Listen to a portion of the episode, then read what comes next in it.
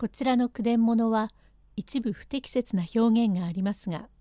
原文を尊重して読みますことをお断りいたします。鏡ヶ池三竿の松影第3編第9回元父残を信じて帝父を疑い公子恩のために愛妻を去る治兵衛はお菊に離縁を告げますがお菊は納得できません。治兵衛はしおしおとして六条の小座敷へ行きました。お菊は半減服で眉毛を残し丸曲げに赤い手柄をかけましてお歯黒黒々とつけまして亭主思いだからよ仕事をしているところへ治兵衛はすっと入ってきて座につき「あの菊やここへおいで」どうもお前は気に入らんからただいま離縁をしますからどうぞ出て行ってください。へえご離縁になりますのはどなたがご離縁になりますえ？誰じゃないお前が離縁になります。何をあなたおっしゃいます？嫌ですねまあ。気に入らんから離縁をするんです。すぐに出て行ってください。あなたご冗談にも程がありますよ。びっくりしまさね。あなた本当にそうならなんでご離縁になりますか？その訳をおっしゃいまし。お前は一旦気に入らん女だよ。家風に合わんから離縁をするんです。それから女の子は女につくが世間の情報だからミーボーも一緒に連れておいで。あなた本当におっしゃるご様子ですが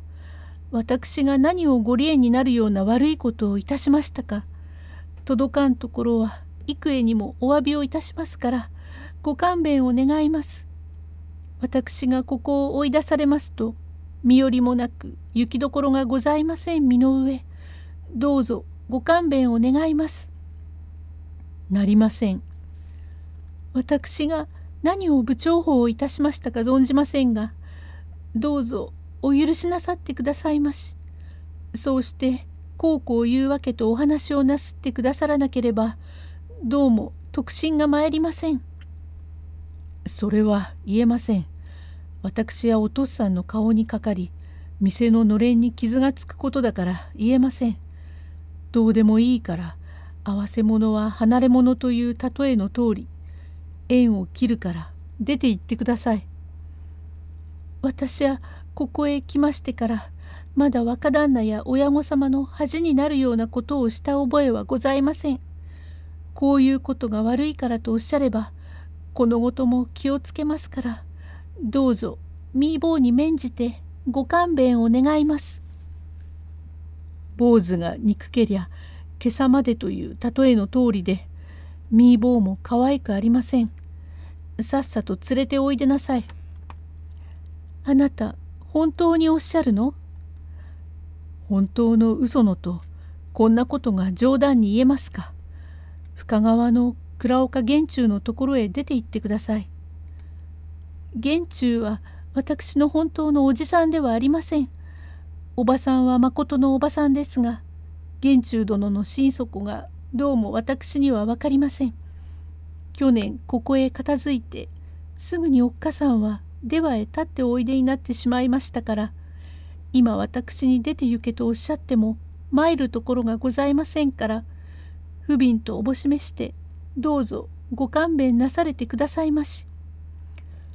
そうぐずぐずしていられては私が困るから早くおいでなさい。あなたと私とは小さい時からの言い名付けをした義理ある仲ではございませんか。ふつつかな私でも親と親とが約束したとおぼしめしどうぞご勘弁遊ばして義理人情も何もございません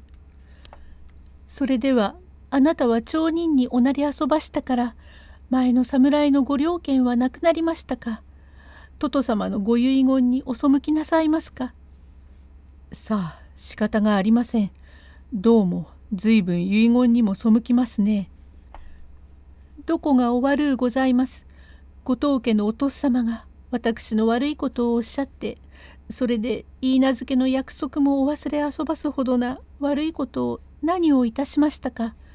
それをおっしゃってくださらないうちは私は死んでもここは出られません。一体お前が悪いからです。悪い角をいちいち言えば何もかもみんな悪うございます。どこが悪いか承りましょう。言いますとも一体お前はバカに早起きで働かずともいいにくるくると働いておまんまを炊いたりしてあんまり奉公人にへいへい言って頭を下げすぎますしまたお父さんをあんまり大事にしすぎるしまた子供を全体可愛がりすぎてあまりちやほやしすぎますよ。たまに雨でも降りて店を早くしまう時なんぞには小座敷へ入ってこたつにでものめずり込みちょっと結び紙に加えようじで一杯おあがんなさいと言って爪引きで羽歌の一つも歌ってくれなけりゃ面白くありません。と言うからお菊は目に涙を浮かべて「呆れたことをおっしゃいますね。私にはとてもそんなことはできません。あなたはそんな女におなじみでもおできなすったのでございましょう。釣れないお方とおなり遊ばした。と治兵衛の顔をしげしげと見つめわっとばかりに泣き伏す折柄番頭金兵衛は聞きかねて「若旦那理不尽にそんなことをおっしゃってはお菊さんが困ります。まあまあお菊さん若旦那の悪いのじゃありません。実にお話に耐えたことです。万事小指を出しこれが悪くしたので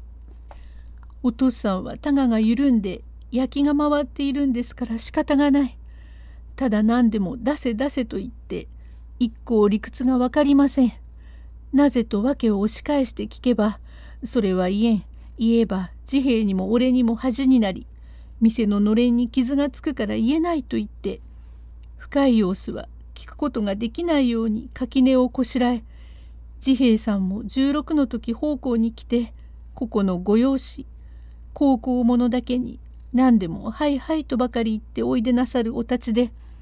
あなたより他に打ち明けてご相談する人はありません。それにとりわけみーちゃんという鎖までできた中の生木を咲くようなことをするとは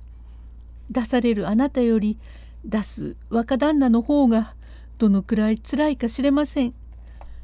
あなたがおいでなさらなければ若旦那のご迷惑になりますから少しの間身を引いて倉岡さんのところへ行って時節を待っておいでなさい。あなたもご存知の通り大旦那は遠からず死にますから。お菊そんなことの筋道が分かればよろしゅうございます。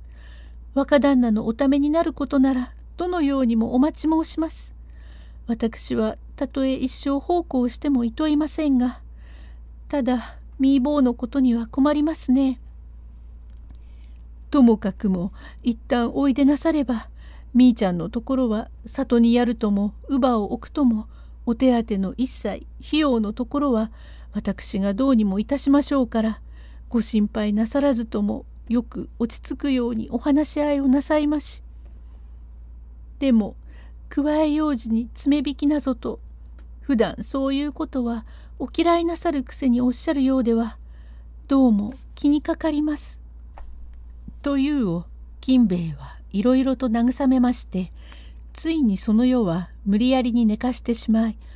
翌日になるといよいよ離縁になるのだが戸がもないのに離縁をすると言って倉岡のところへやることもできませんから金兵衛は案じながら出かけて行きました。